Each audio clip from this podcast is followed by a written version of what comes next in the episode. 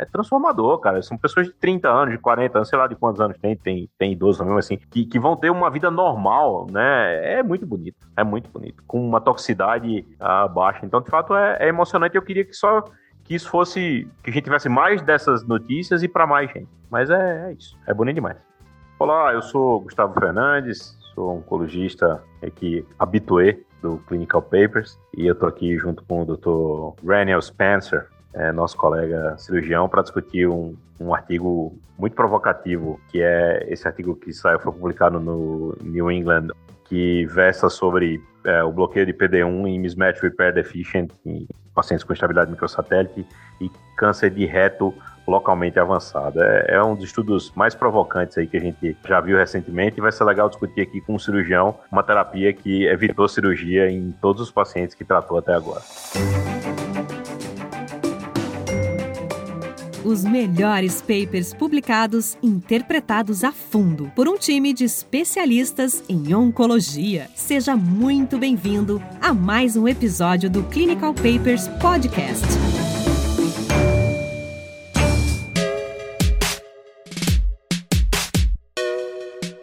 Daniel, vamos conversando. É, Gustavo, ontem, quer dizer dia 5 de junho, isso é legal, eu, eu me lembro que, assim, nos grupos de WhatsApp da, dos hospitais, esse paper tá rodando até nos grupos de gineco, né, um paper de câncer coloretal de reto, e o pessoal publicando isso gerou o maior, na nossa terra chama furdunço, né, todo mundo empolgadíssimo, e foi legal porque você, de certa maneira, fez parte dessa história, né, então você teve lá no Memória, você conhece o doutor André Sesser, que você conhece muito dessa turma. Eu sempre comento com o pessoal que, poxa, se a gente trouxer uma experiência de vida, um comentário, uma curiosidade, sempre enriquece nossas discussões. Então, assim, vamos falando um pouco da introdução desse paper e você vai contando essas histórias de ser um bom contador de história. Então eu vou te contar essa história, história boa. A André é minha mentora por, por adoção, né? O meu, o, eu, meu trabalho com o meu mentor, me dou, me dou bem com ele, o, o Neil Siegel, mas eu comecei a trabalhar tanto com o André e com o Luiz Dias, que é o chefe da oncologia hoje e que é o, o senior author desse paper, que eles terminaram me adotando. Na minha festa de graduação, lá quem fez o meu discurso de graduation foi a André, tá? a gente tem uma relação ótima. E o paper que eu mais trabalhei junto com ela, né, a gente trabalhou em duas linhas de pesquisa juntos, que era Young Onset, colorectal cancer, né, que é o, lá um centro de pacientes jovens com câncer coloretal, e a instabilidade microsatélite em câncer de reto. Eu, eu, fiz uma análise retrospectiva, eu coletei todos os dados desse, desse estudo, uma análise retrospectiva com todos os pacientes com instabilidade microsatélite e câncer de reto que a gente conseguiu localizar no memória. Eu fizemos uma análise de todos os tratamentos que foram possíveis, juntamos com o sequenciamento genético que se tinha de alguns casos, acho que com 15 ou 16 casos. Fizeram é, lá no Memória uma análise de tumoroide, então se pegou alguns, alguns pacientes e criaram-se tumoroides para avaliar é, tratamento. E a análise de genética de germline também, não só de sequenciamento genético do tumor. E a gente achou várias coisas interessantes nesse paper. Esse é um paper da Clinical Cancer Research que eu sou co-first author com a Andrea Sesek, o Luiz Dias é autor também, acho que a a, a senior author desse paper é a Sofia Stadler, que é, é a pessoa de oncogenética uh, do memória, de hereditários. Interessante que nesse paper a gente viu claramente que os pacientes que recebiam químio primeiro na indução progrediam, iam mal, então começar com Fox, que era a abordagem habitual do memória, era ruim. Os pacientes que começavam com quimio rádio iam bem, tinham uma taxa de resposta completa razoável. A gente viu também que todos os pacientes que tiveram progressão e receberam imunoterapia viveram, não morreram. Eram menos de 10 doentes, mas assim, a, res a resposta completa em virtualmente todos os doentes e todos eles praticamente tratados com pembrolizumab. Então, isso já tinha um sinal nesse paper que a taxa de resposta completa era, era brilhante. E a gente também viu, e na verdade reviu, porque a, a série do MD Anderson da De Rosa já mostrava isso, que virtualmente todos os pacientes com câncer de reto e instabilidade microsatélite são uh, portadores de síndrome de Lynch. Virtualmente não, 70%, 75%, a grande maioria.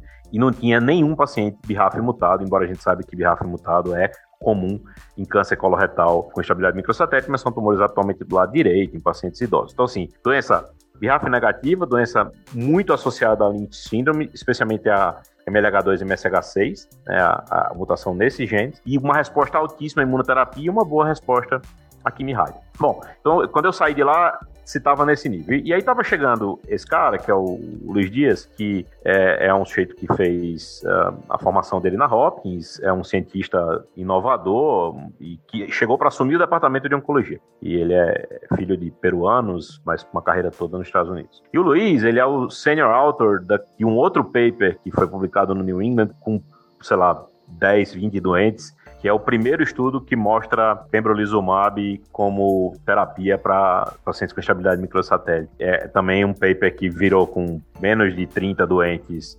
uh, um New England Journal of Medicine a corte ampliada com, sei lá, 70 pacientes virou um Science. Então, o Luiz é mestre em, em, fazer esse tipo de coisa. Contando história, eu, nunca, nunca vou esquecer de uma, uma, reunião que a gente teve em que eu estava mostrando os dados de, da nossa corte de pacientes jovens com câncer coloretal. É um negócio imenso, tinha 600 pacientes. E aí ele, com 20 minutos de reunião, ele, ele é muito extrovertido e ele gosta de coisas que são, de fato, disruptivas, pelo termo em inglês. Ele falou assim, Gustavo, para, para, para. Não, para de analisar isso, a gente vai publicar isso do jeito que tá.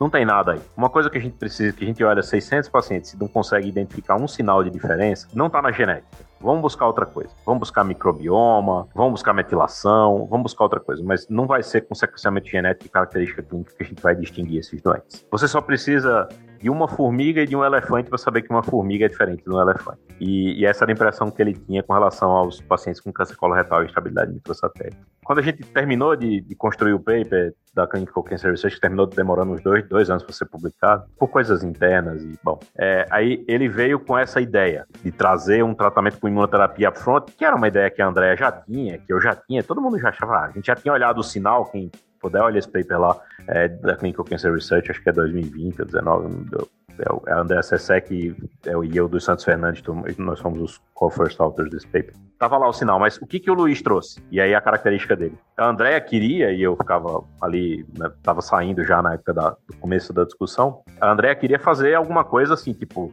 dar imuno para generar de oportunidade, depois irradiar, fazer alguma coisa que combinasse com os tratamentos que a gente já tinha. E o Luiz falou: não, não quero. Eu quero fazer imunoterapia como um único tratamento. Eu acho que a gente tem condição de discutir com esses pacientes de fazer um, um estudo que seja. que isso não é transformar adicionar um tratamento a mais não é transformar. Eu quero tentar alguma coisa que deixe esses pacientes com menos tratamento. E o fim da história está aí. É, o fim não. É, a história, até onde a gente sabe, está aí. São 14, 18 pacientes tratados, acho que 12 estão no paper, 14 já na ASCO com resposta completa e os outros quatro que estão em tratamento, três com resposta parcial, que começaram agora, né? E um com resposta completa, todos com menos de três meses de tratamento, esses últimos quatro. Então, é, de fato, ele, ele ousou e, e conseguiu aqui algo muito diferente. Então, teve, teve a coragem de, de ousar. Então, essa é um pouco da história e como esse paper foi desenhado e foi construído. Poxa, é muito legal você participar dessas, dessas histórias. Eu lembro num congresso da, S, da SSO, um cirurgião que foi também, tipo, você, Gustavo, foi residente e tal, e ele participou da história do HER2, o trastuzumab naquela época. Ele fez uma aula magna sobre isso. E mesmo a gente estando de fora, a gente caramba, deve ser legal você participar de algo inovador e transformador, né? Você deve ter sentido isso ontem. O Luiz teve a distinção, ele é um cara chefe do departamento, tá? teve a distinção ontem de me mandar uma mensagem e de me mandar o, a página do, do New York Times, mostrando a repercussão na mídia. É uma história muito bacana. Os melhores papers publicados interpretados a fundo por um time de especialistas em oncologia. Falando do, do trabalho especificamente, né, eu acho que a gente tem que caminhar aqui um pouco, foi uma introdução super longa. Eu acho que tem algumas discussões para serem feitas. Então, primeiro, o, o, estudo é um estudo de fase 2, é um estudo prospectivo. Ele tinha dois endpoints é, primários. A resposta completa era um desses endpoints, então os the primary endpoints é, eram é, resposta clínica sustentada depois de 12 meses, né? E patológico complete response. Né? Então eram, eram esses os, os pontos. Naturalmente, isso conseguido sem o uso de quimio-radioterapia. Então, esses eram, é, eram os endpoints. E o desenho do estudo, né, eram pacientes com câncer de reto com estabilidade microsatélite, com indicação terapia adjuvante, ou seja, estádio 2 e 3, né? Então, esses pacientes são muito difíceis de encontrar. Ela coloca no paper e coloca na discussão da ASCO que são 5 a 10 10% dos doentes, esse número não desculpa, mas ele não fica de pé. Na história inteira do, do Memória, a gente analisando tudo que se tinha de dado retrospectivo lá, a gente conseguiu achar algo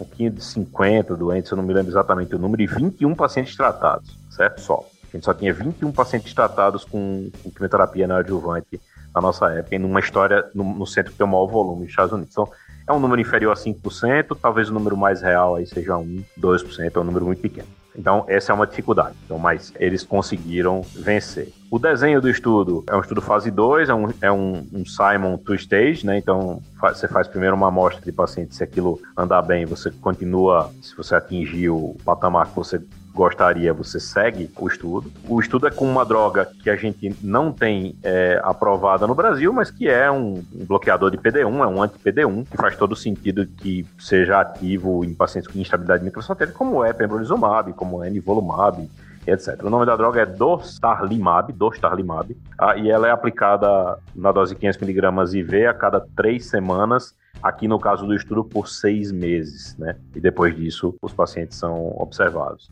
Essa droga também tem estudos em outros tumores, notadamente carcinoma de endométrio, doenças onde é, instabilidade microsatélite é frequente e onde terapia anti-PD1 faz diferença, né? Então a gente não, não tinha problemas de dados de segurança com esses pacientes, a gente tinha um não uso dessa droga ainda nessa indicação e a gente continua sem ter essa droga disponível no Brasil para aquisição. É, Gustavo, você falou tudo aí. Eu só queria relembrar alguns pontos, assim. Então, onde a gente partiu, né? Para ter, olha só a, a ousadia, né? De fazer um estudo desse. A gente está numa história agora, uma publicação recente de um estudo chamado Oprah, né, um estudo da mesma instituição, inclusive que eu e o Dr. Gustavo, que está aqui, estamos tentando gravar faz alguns dias, mas tudo bem. E que ele vê toda uma questão de terapia neoadjuvante total, de radioquimioterapia, quimioterapia para ver resposta clínica sustentada, né? Em pacientes com tumor de reto. E aí aqui a gente tem uma situação que assim, olha, nada disso de rádio, químio, a gente sabe o tratamento padrão para câncer de reto. Você agora acabou de me dizer que o Dr. Dias falou assim, não, eu quero fazer só imuno neoadjuvante. Isso baseado em alguns dados da própria instituição e na literatura mostrando que existe uma resposta muito boa, não só para câncer coloretal, mas para outros tumores. Mas não era neoadjuvante, é... ele queria fazer imuno definitiva. Né? Quando você coloca os endpoints do estudo, está muito claro que ele quer induzir resposta completa sustentada. Então, ele quer que imuno seja um tratamento definitivo. E isso vem, mais uma vez, dos dados que a gente tem do nosso estudinho lá retrospectivo, e tem um estudo prospectivo é, que foi apresentado na ESMO de 2018, que é, é um estudo prospectivo muito pequeno, mas tinha lá menos de 10 pacientes com imunoterapia neoadjuvante para câncer de cólon. Eles faziam a imune e operavam o doente em seis semanas. É, quase todos os tumores desapareciam apareciam também. Então, assim, então, também tem esse outro, esse outro lado do background. Então, ele queria fazer isso como terapia definitiva, não como terapia neoadjuvante. É, é aí onde mora o, o tamanho da ousadia. Não quero nem cirurgia, nem químio, nem rádio. Fuja todo mundo daqui. não, eu disse isso, sabe por quê? Porque eu tô aqui com o slide aberto. Se a gente pegar o desenho, é, tem um braço que se tiver doença residual, ele vai para químio e rádio, pá, pá, pá, pá, né? quimio rádio e cirurgia e tal. E aí, o braço, se ele tiver resposta completa, só o tratamento com imuno, aí ele vai seguir uma, uma sequência de watchful wait, né? Uma sequência de segmento que aí cai exatamente de... Você me contando essa história ou vendo esse gráfico, eu entendo aqui uma preocupação da doutora André e aqui a ousadia do, do Dr. Dias do mesmo, mesmo gráfico, né? O cara ela falou assim: não, mas peraí, peraí, se tiver alguma doença residual, a gente não vai tratar. Ele disse: não, não vai, que a resposta. então, eu acho que eles conseguiram juntar aqui as duas coisas e isso aí você me trazendo essa, essa história fez todo sentido aqui na, na minha cabeça. E, e, uma das coisas que você falou é muito importante, realmente. Assim, quando eu vi 5 a 10%, eu falei, caramba, o pessoal exagerou, né? Porque eu lembro que na época lá da Secamargo, no nosso levantamento lá era 2%. E, e só em relação aos métodos, eles estudaram as proteínas de reparo por imunistoquímica, né? Então, a falta de expressão proteica dessas MLH1, MSH1, MSH6 e PMS2. Mas realmente é um estudo muito ousado e, curioso, a gente indo aqui um pouco para. Acho que você já falou bastante dos métodos, né? Uma coisa que me chamou a atenção, e Gustavo, você pode me comentar, é o seguinte: eles faziam um PET para todo mundo. Isso é interessante, pessoal, porque é o seguinte: quando a gente trouxer esse trabalho para nossa prática, pelo amor de Deus, né? Ah, não, só funciona se tiver o PET. Não, não, não é assim, né? É porque o estudo provavelmente tinha alguma coisa que patrocinava, eles estavam super preocupados. Mas isso aqui era o quê? Prática Como é que eles usavam esse? Então, o, Lu, o Luiz, o Luiz veio pro Memorial, né? O Luiz é Hopkins. É, então, ele veio pro Memorial, assumiu o departamento. No Memorial, ninguém usa PET para nada. Então, assim, é muito... Mesmo nas indicações clássicas, pra, por exemplo, metástase hepática, não se usa. Então, é, é feito tomografia, os saltos a escola do Memorial, a visão do Lens Altos é que uma boa tomografia resolve a mesma coisa que o PET resolve. Então, assim, esse protocolo foi feito assim por conta do nível de cuidado que precisava ter. O nível de ousadia que se teve aqui, ele requeria um avião com três motores e seis asas, assim. O nível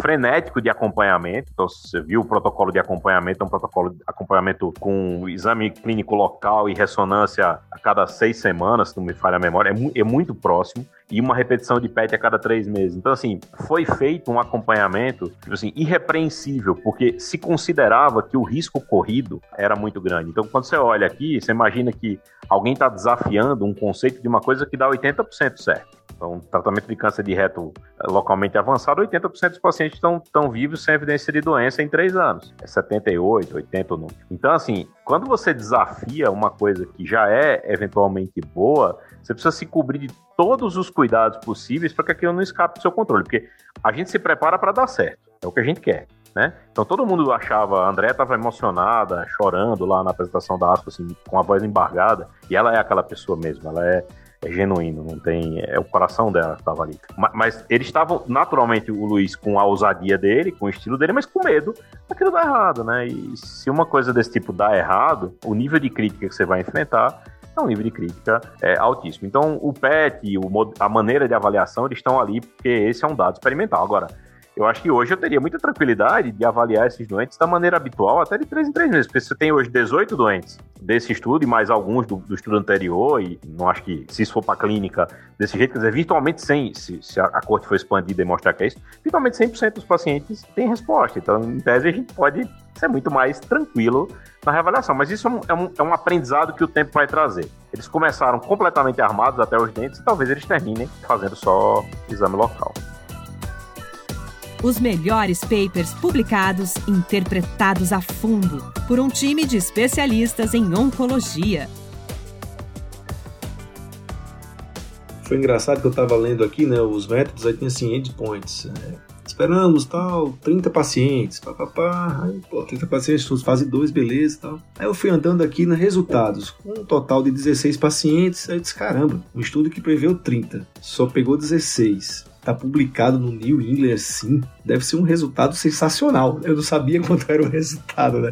E aí você vai dizer isso, deixa eu só falar um pouco da característica dos doentes. Então, para resumir, é isso, pessoal. É, é, é um estudo que tem 16 pacientes.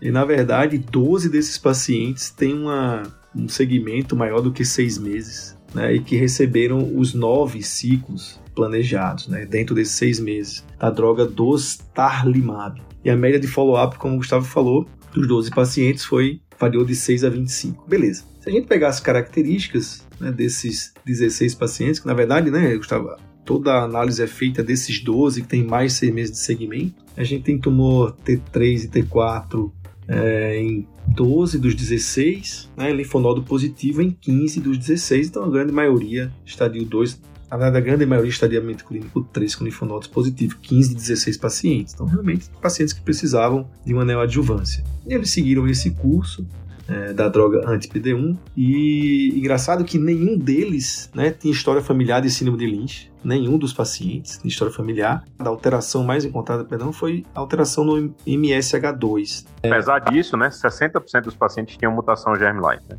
na amostra nos 18 doentes. Todos foram testados, Nenhum tem BRAF mutado, que é excludente com link, e 60% tem germline mutation, o que corrobora primeiro, os primeiros dados mostrando que é, síndrome de Lynch é, é, é, o grande fator de risco para essa doença. É, e aí a gente, seguindo aqui a, os resultados, quer dizer, a porcentagem de pacientes com resposta clínica completa foi simplesmente 100%. Tá aqui a justificativa de que foi planejado 30, avaliou 12 então, realmente, com uma resposta dessa, é difícil você não se antecipar nos dados. Né?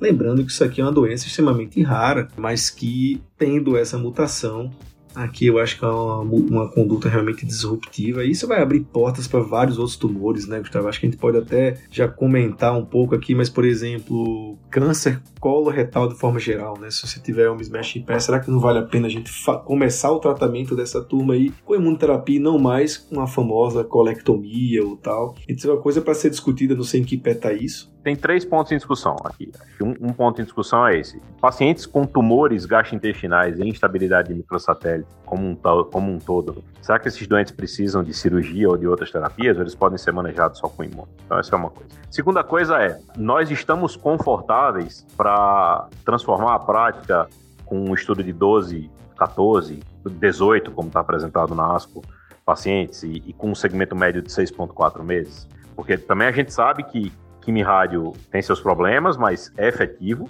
e quimio-rádio cirurgia traz cura para esses doentes no longo prazo. Então, é, essa é uma discussão bastante pertinente. Qual vai ser o resultado que a gente vai ter no longo prazo com imuno pura? A gente sabe o resultado que a gente tem com quimio-rádio e, e, com cirurgia. São resultados muito bons, são resultados duradouros. Então a resposta para mim é assim: precisa ser discutido com o doente, mas a gente precisa ter a certeza de que como dizem também os americanos, né? Good news come early, bad news may come late. Então, assim, então a gente tem um segmento muito curto ainda. Eu diria para você que essas respostas serão mantidas. Eu cheguei a ver com o Luiz no ambulatório os pacientes do primeiro estudo que ele fez lá, do, que foi para o New England também com pembrolizumab. Então, assim, esses estudantes continuavam em resposta oito anos depois, nove anos depois, que era mais ou menos ali o, o, tempo do estudo. Mas a gente ainda não tem os achados em longo prazo e aqui, com Kimi Rádio, a gente tem. Então, essa é uma, uma outra coisa. Aí, na ausência da droga padrão, a gente pode usar uma droga que tem o mesmo mecanismo de ação? Esse é um efeito de classe? Eu acho que é. Mas a gente teria que fazer, primeiro, para tratar um paciente assim no Brasil, a gente teria que fazer duas coisas. Olha que coisa diferente. Primeiro, a gente teria que abandonar uma história clássica de quimioterapia, é o que a gente fez é, a vida inteira e que cura mais de 80% dos doentes nesse cenário. Tolerar os riscos de longo prazo dessa terapia, o que eu não acho que é problemático, mas precisa ser dito. Acho que a gente tem a história das outras doenças e da instabilidade microsatélite em tumores mais avançados, mas acho que precisa ser dito. E terceiro, a gente precisaria fazer uma adaptação para tratar, entender que é um efeito de classe, dizer que enalapril é igual a captopril, sem ter testado exatamente na mesma hipótese, e ainda tolerar a toxicidade financeira, porque essas drogas são sensivelmente mais caras. É, é sensivelmente mais caro fazer seis meses de pembrolizumab ou de nivolumab, que seja, do que fazer quimioterapia seguida de cirurgia. Na minha visão assim grosseira inicial, pensando aqui, calculando, a gente deve ter um custo tipo de aumentado em três vezes. São discussões muito pertinentes que vão aparecer na clínica no dia a dia. Só acho que hoje, com um dado dessa contundência, né, um 100% de resposta completa, assim, é algo que a gente não vê em nada. Eu acho que isso não pode ser deixado, não pode ser deixado de discutir isso com os pacientes.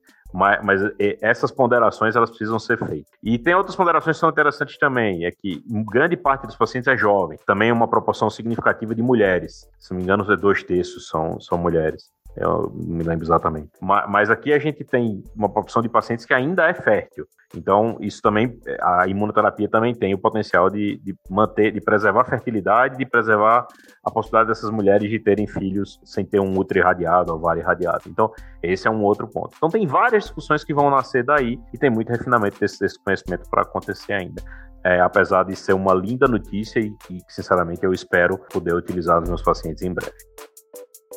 Clinical Papers Podcast. A medicina que você faz hoje pode não ser a de amanhã. Mantenha-se atualizado com o Clinical Papers Podcast.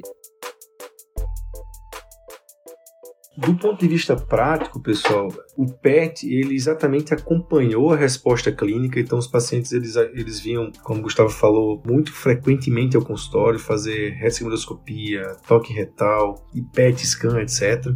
E assim, houve uma resposta tanto clínica no toque retal e endoscopia quanto do PET scan, isso tem mostrado para cada paciente. Uma coisa interessante é que essa resposta clínica com o uso da imunoterapia, ela se deu de um modo um pouquinho mais tardio. Ela foi acontecendo ao longo dos meses. Então, lembrar que o paciente fez seis meses de imunoterapia. É, ninguém tem que ficar tão ansioso que não vai ser aquela resposta com sete, oito semanas fazer. Não, a coisa vai acontecendo. Mas alguma resposta sempre tem de cara.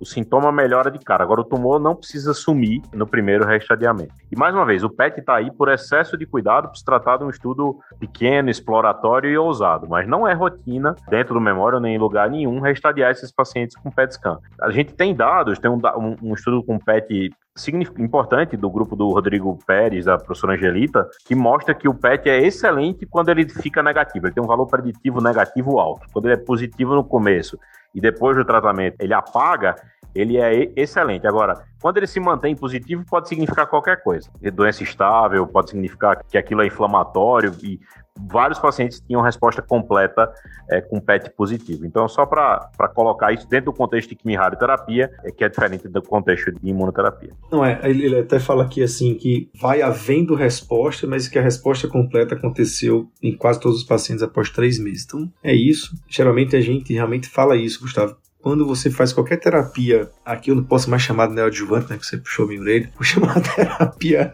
sei lá, é, a gente vai acompanhando a curva, né, Essa, isso tem que ser uma avaliação dinâmica, né, eu lembro dos slides do Rodrigo, que ele bota ugly, bad, um negócio assim, que é exatamente isso, aquele tumor que após 7, 8, 10 semanas, ele se mantém, a tendência dele é voltar a crescer. Então você tem que ficar acompanhando isso. Tem um trabalho, exatamente esse trabalho mostra a curva do PET. Então as coisas se encaixam aqui.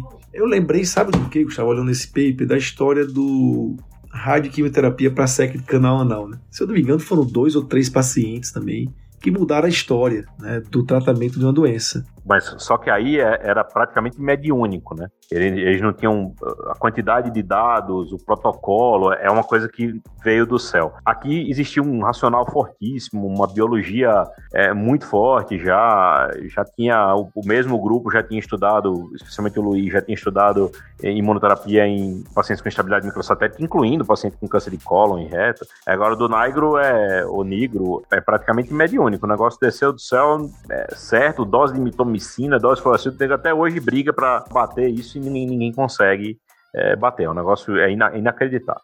Aqui não, aqui tinha ciência, foi um, um educated guess. Não foi uma, uma coisa tão, digamos assim, intuitiva quanto o do Naigo, que inclusive era um cirurgião, né? O cara que desenhou o Akimi Rádio para câncer de reto era um cirurgião.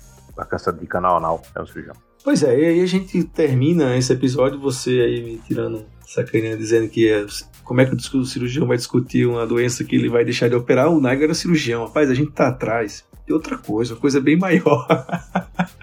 não é só operar, não. Eu acho que a diferença da, da gente que trata câncer é essa, né, Gustavo? Quando a gente vê um negócio desse, realmente a gente se empolga. Mas você falou muito bem, tem que ter calma, apesar do resultado ser, provavelmente, vai ser um resultado com resposta mantenedora sustentável, né?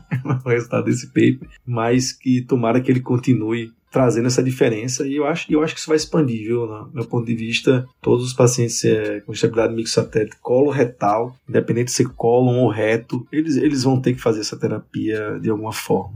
Certamente esses estudos estão em andamento já, na verdade acho que eles já estavam em andamento antes, então tem esse estudo que eu falei para você da ESMO de 2018, que é um Proof of Concept. Esse estudo foi positivo lá atrás, então os estudos maiores estão rolando. E quanto cirurgiões desenvolverem tratamentos clínicos, né, a gente só precisa lembrar que aqui a imunoterapia, se ela tiver um pai, né, o pai é o, é o Dr. Cooley, que é o primeiro médico que postulou a imunoterapia, que era um cirurgião do memório, que se conta aquele episódio, e ele publicou os casos em que ele infectava os pacientes né, com sarcoma no braço e provocava uma erisipela que induzia uma resposta imune, foram as primeiras respostas completas à imunoterapia tem mais de um século. Esse foi o primeiro cara que conseguiu desenhar alguma coisa de imunoterapia, ele nem sabia que o sistema imune existia, né? Então, é, os cirurgiões, eles ajudam também a ter grandes descobertas, não tem dúvida nenhuma. Beleza, então o paper publicado aqui essa semana na New England realmente fez toda a diferença. Eu acho que uma coisa que a gente não comentou, né, Gustavo, assim, só para foi que esses pacientes que têm estabilidade, eles tem uma resposta pior à quimioterapia. Né? Apesar de ter um prognóstico melhor, eles têm uma resposta pior e de repente apareceu algo que ajuda nisso. Né?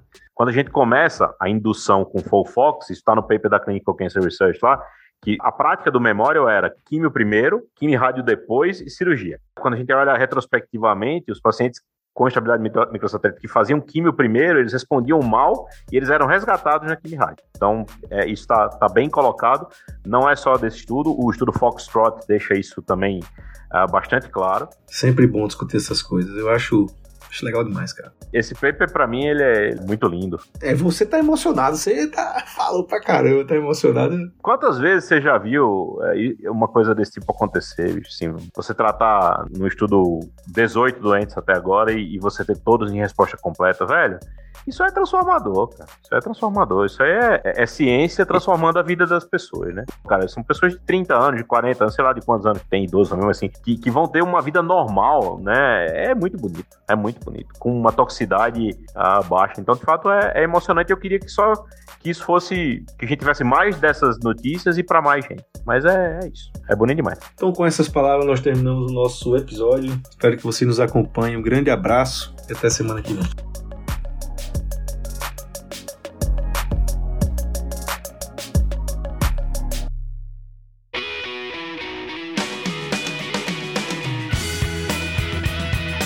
Você ouviu Clinical Papers Podcast. A medicina que você faz hoje pode não ser a de amanhã. Mantenha-se atualizado com o Clinical Papers Podcast.